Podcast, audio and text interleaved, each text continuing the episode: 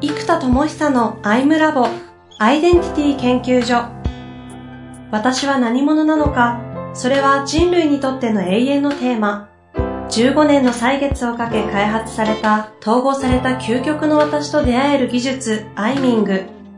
不確実性の時代を生きる次世代リーダーのためにアイデンティティの本質について語り尽くします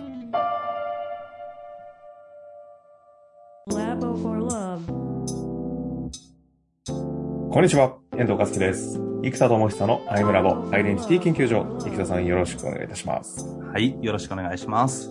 さあ、ということで生田さん、今日も行きたいと思いますが、前回、前々回とマーケットフィットの話を、プロダクトアウトをしてきたからこその、こうマーケットにどうプロダクトをフィットさせていくのかという話をしてきました。まあ軽く、あの、復習で言うと、プロダクトをソリューション化して、それをターゲットに、どのターゲットに、どうで、そこにどどうマーケットがあるのかプロセスがあるだろうという話と、まあ、ちょっとセールスが4つあったっていう話があったので、このあたりは前々回と前回聞いていただくといいと思いますので、そこをちょっと聞いていただいた上で、じゃあそのソリューションを提供する人たちの今抱えているターゲットのプロあの共通の社会課題は何なのかというところにフォーカスをしたときに、生田さんの概念上で言うと、このパータリーワークからアイデンタリーワークにシフトしていくっていうことなんだけど、これだと認識できないので、この表層上に現れている皆さんが共有化できる課題は何か何かと考えたときに、概念が2つ。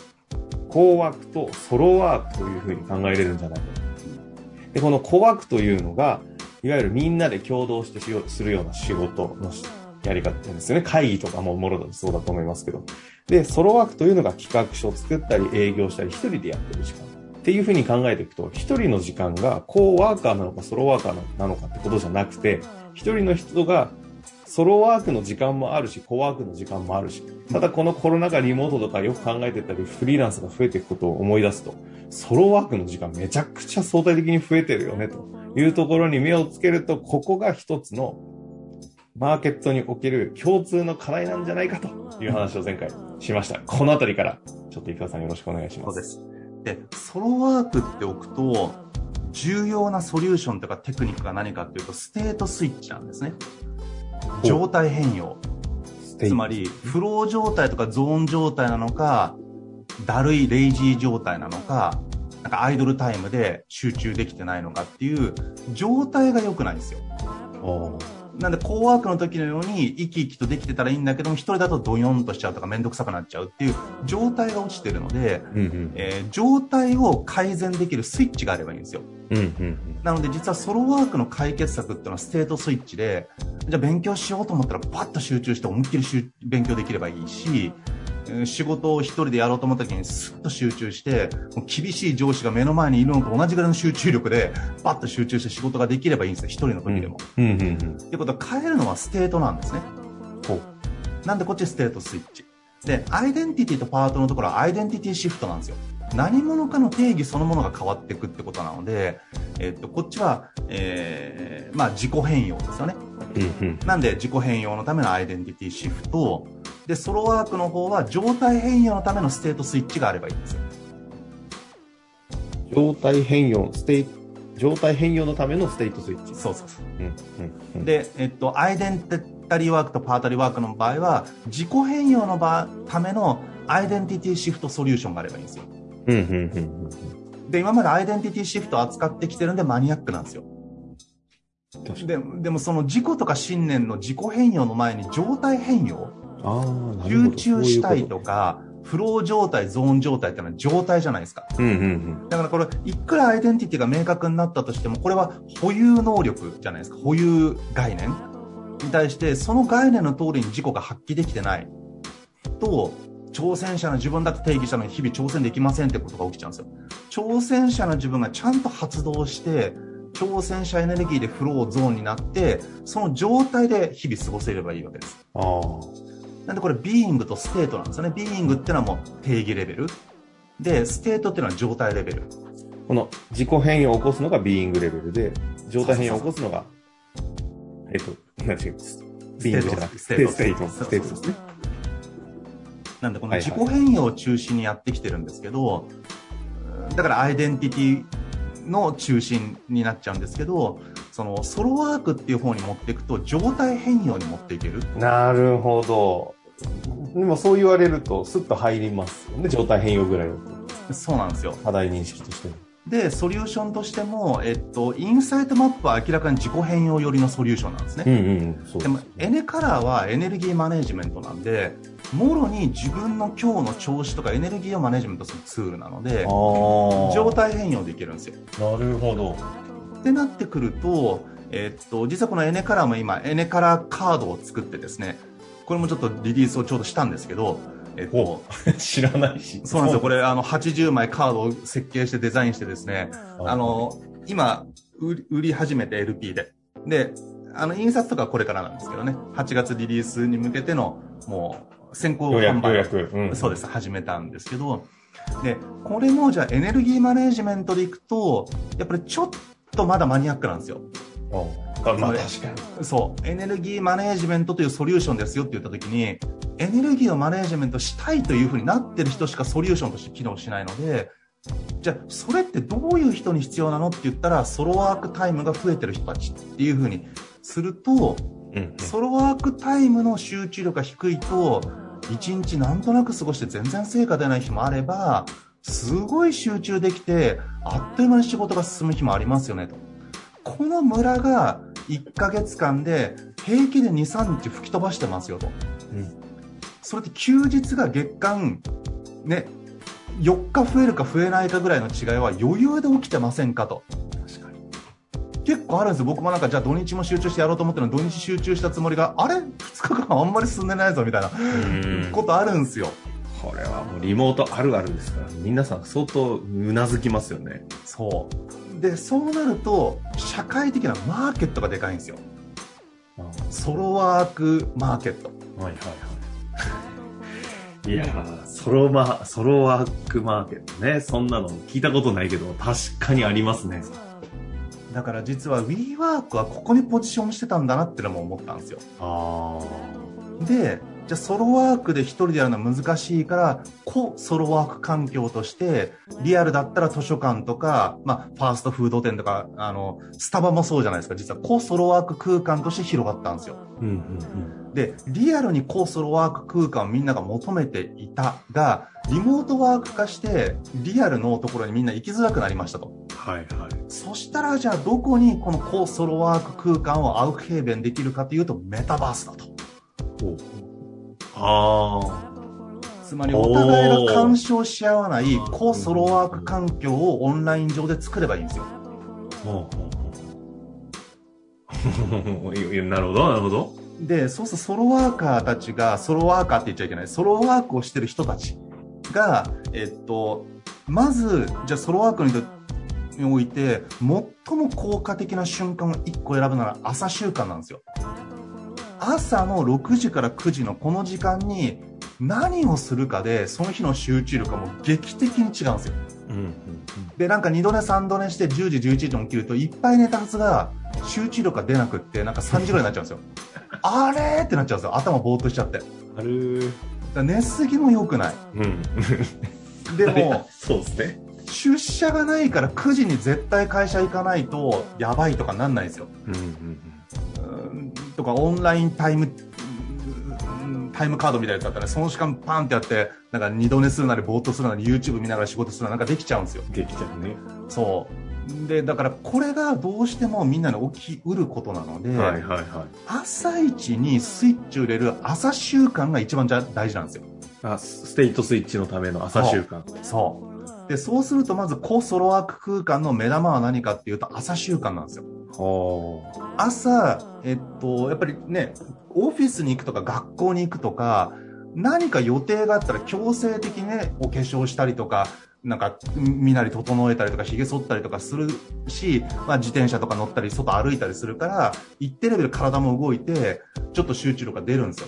でも部屋でやろうとすると体も動かしてないし、喋ってもないし、うん、覚醒する要素が何もないので、ステートスイッチがないまま、ずっとやるから、ぼーっとした一日になっちゃうんですよ。で、これはアイドルタイムなんですね。アイドルデーになっちゃう。はいはいはい。なんで、それがレイジーデーではないんだけども、なんか頑張ろうとしたんだけど、なんか中身のない一日をアイドルデーと呼ぶならば、アイドルデーがここで生まれちゃう。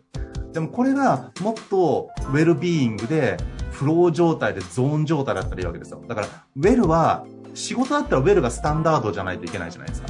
普通にちゃんとパフォーマンスが出てる。うんうんで理想はフロー状態、ゾーン状態。そうするとこのウェイクフルネスピラミッドっていう概念を置いてるんですけど、ウェイクフルネスピラミッド。そう、ウェイクフルネスが初めて出てきたぞ、これは。こう覚醒とか目覚めるっていう意味なんですよね。はい。なんで、ウェイクフルネスがうちの全体の中のバリューの中心にあるわけなんですよ。ああ。で、バリューがここな、そうそう、なるほど。そう。で、芯が全開なんですけど、芯が全開って言うとマニアックなので、うん。芯が全開を横文字でマインドフルネスっぽく言うと、ウェイクフルネスなんですよ。なるほど。マーケットフィットはウェイクフルネスなんですね。芯が全開の。そうそうそう。ある意味翻訳ですね、これ。そう。ウェイクフルネスだと、目覚めと覚醒っていう意味と両方あるんで、はいはい。な朝習慣に持っていくと、朝ちゃんと目を覚ましましょうってことと、内なる自己の目覚めっていうものが重ねて言えるんですよ。ああ、確かに。なので、まずこのソロワークは、高ソロワーク空間がメタバース上にあればいいので、これがソロモニアっていう、ソロワークの時にスイッチを入れるような、えーメタバース空間。まあメタバースってまだ 3D じゃないから、まあ普通のオンラインプラットフォームだと思ってもらえばいいんですけど、うんそれができます。で、そこの目玉は何かというと朝習慣ですと。うん。で、ここでアウェイクっていう、えっ、と、アウェイクの K を Q に変えて、朝問答だと。なるほど。朝に結局ね意識感覚呼吸の3つなんですよスイッチを入れるべきは。でこの意識感覚呼吸の3つで感覚が良ければウェル状態なんですよ。で呼吸が良ければフロー状態になるんですよ。意識が良ければゾーン状態になるんですよ。だからゾーンは意識の技術フローは呼吸の技術ウェルは感覚の技術なんですよ。なんでこの感覚呼吸意識っていう3つを朝ステートスイッチでスイッチをガンと入れられるとウェル状態フロー状態ゾーン状態から始められるんですよ1日を。はでこれをウェイクフルネス瞑想ソアリングっていうのを作ってるので、えーこれを毎朝今やるんですね。やってるんですよ実際。現在進行でやってるんだけども。あ。確かに、ふアウェイクするわ、これ。するわってイメージ湧きますね。こうこういう売り方をしてなかったので、うんでもこれを、えっと自己探求とか自己統合のソリューションとしてやってるので今までは、うん。あと、傾聴のプロとか、えっと、人材開発のプレゼンとか、えっと、ファシリテーターのプロのための、えっと、場作りのソリューションとしてやってるので、なるほど。そのニーズがある人って少ないじゃないですか。はいはいはい。だから今、プロのコーチとかカウンセラーとかファシリテーターとか研修講師の人しかいないですよ。やってる人が。うんうんで、その人たち大ハマり。もう、朝これやるかどうかでも全然違いますみたいや、まあ、いな感じで。そりゃそうだろうな。そう。だから、その業界だと僕の、なんつうの、ポジションも。まあ認知そもそもあります認知されてるのと、当うんあと技術力も高いみたいに思ってくれてるんで、あ、うんなるほど、そういう裏があったので、そういうことやってるんですね、生田様と。いうことでこう、伝わるんですけど、はいはいはい。そうじゃないマーケットのソリューションになってないから、このプロダクトはむちゃむちゃ覚醒できるんですけども、ソリューションが、まあ、プロの人材開発者向けになっちゃってたので、このソロワーカーの朝スイッチっていう風に持っていくと、えー実はリモートワークする人からもフリーランスなんかも毎朝これやらないと、1日がもうスタートしないぐらいになってます、今、やってる人は。なるほどね。確かに。これはありそうだな。あの、すみません。一個だけですね。ちょっとついていけてなかったところがある気がするんで確認なんですが、うんうんウェイクフルネスピラミッドのこのピラミッドの構成はど、どれが、えっと、下から行くと、えっと、レイジー、アイドルレ。イジー、アイドル。レイジータイムがもう怠惰でだるくなっちゃって、もう意識も感覚も呼吸も全部落ち込んじゃった状態。うんうんうん。ああ、めんどくさいなーって。もう何もできない。